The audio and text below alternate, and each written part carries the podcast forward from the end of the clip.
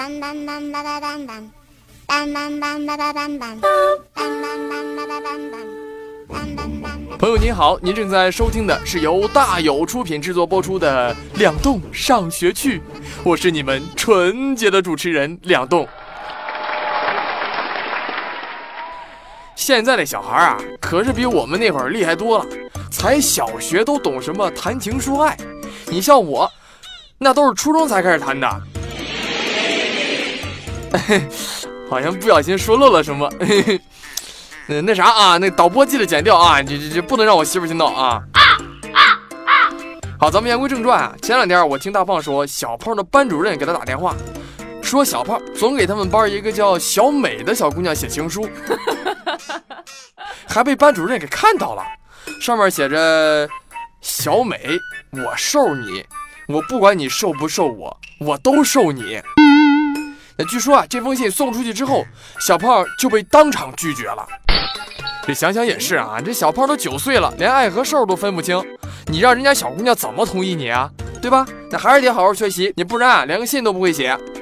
后来小胖回到家，就跟他妈说了这么一件事儿：妈妈，今天上课的时候，小美的屁股流血了。臭小子，不知道别乱说，这是对女孩子的不尊重。小美是我最好的朋友，我不想让她死。妈妈，你救救她吧。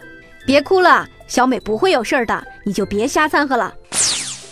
听到这儿啊，咱们都知道是怎么回事那这小姑娘肯定是来大姨妈了，对吧？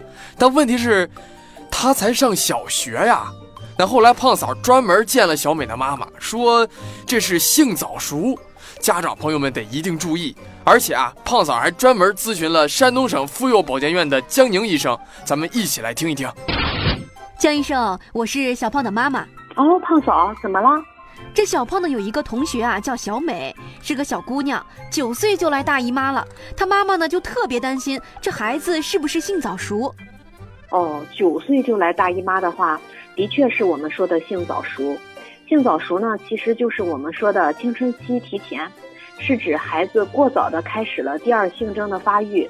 具体的表现呢，就是男孩九岁以前就出现了腋毛和胡须增长，喉结增大变声。同时呢，身高迅速的增长，女孩八岁以前就开始了乳房发育，腋毛增长，皮下脂肪丰满，身高也迅速增长。十岁以前月经来潮。性早熟会不会对孩子的健康产生影响啊？首先啊，这个性早熟的孩子体内促性腺激素水平增高，这其实是一把双刃剑，它呢既能让软骨细胞增殖和骨骼延长。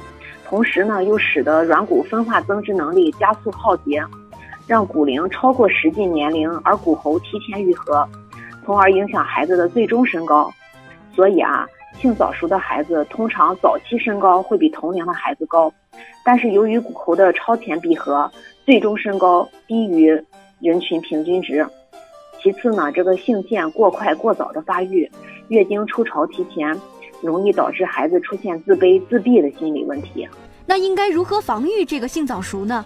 饮食上呢，我们尽量不要去给孩子乱吃这个营养保健品，越是这种大补的药膳啊，越会改变孩子正常的内分泌环境。反季节的蔬菜和水果也一定不要给孩子吃，尽量做到谷物、蔬菜、肉、蛋、奶合理搭配，不要以为只有高蛋白的食物才是好的食物。其次呢，是家长要收拾和保管好家里的医药箱和化妆品，不要让孩子接触到含有性激素的化妆品。晚上睡觉呢要关灯，平时呢多陪孩子出去玩耍啊运动。如果一旦出现了性早熟的迹象，就要到正规的医院去就诊，不要盲目的怀疑食物。谢谢江医生，我赶紧给小美她妈妈打个电话，告诉她不要担心了。在这里啊，两栋也提醒咱们的爸爸妈妈们。在孩子的成长发育阶段，一定得给孩子普及一些必要的基本知识。你比如，男孩和女孩之间有什么区别呀？对吧？那如何交朋友？怎样和他人接触？等等等等。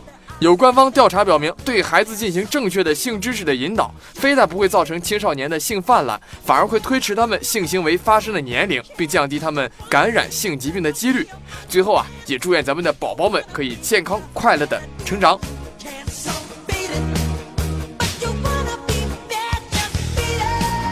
今天的节目就是这样。如果您想了解更多关于宝宝的健康知识，欢迎关注我们的微信公众号“两栋上学去”。当然，您也可以在我们的节目下方留言，写下您关心的问题，说不定下一期我们就会抽中您的问题哦。一旦您的问题被抽中，我们将送出神秘的礼品。好了，感谢您的收听，今夜祝您健康愉快，拜拜。